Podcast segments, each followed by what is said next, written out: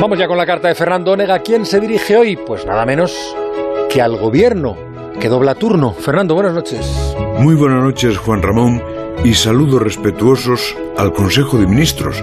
Y ministras, no se te olvide, director, que se va a reunir el doble de veces en lo que queda de año.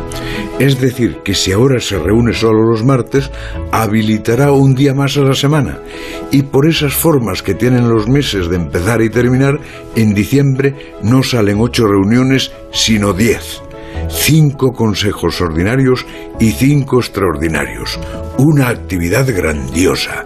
Si la examina un psicólogo, seguro que dictamina una adicción. Si se enteran esos señores del libro Guinness de los récords, seguro que lo incluyen en su próxima edición porque no es probable que haya un gobierno en el mundo de tanta actividad asamblearia. Y mucho menos en el mes de diciembre, con su puente y su día de la lotería y su Nochebuena y su Navidad y su fin de año.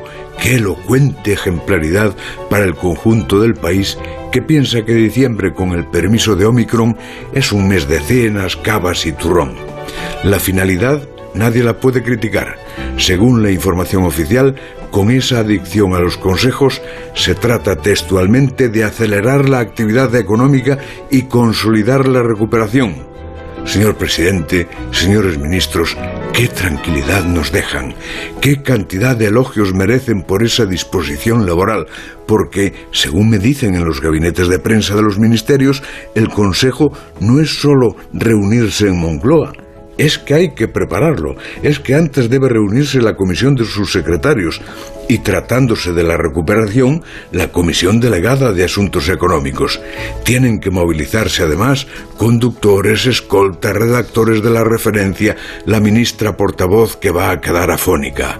Una revolución administrativa las más tranquilas, las secretarias de los señores y señoras ministras, que no tienen que inventar nada para rechazar llamadas, con decir está en consejo, lo tienen resuelto y alejan los moscardones que llaman a preguntar qué hay de lo suyo.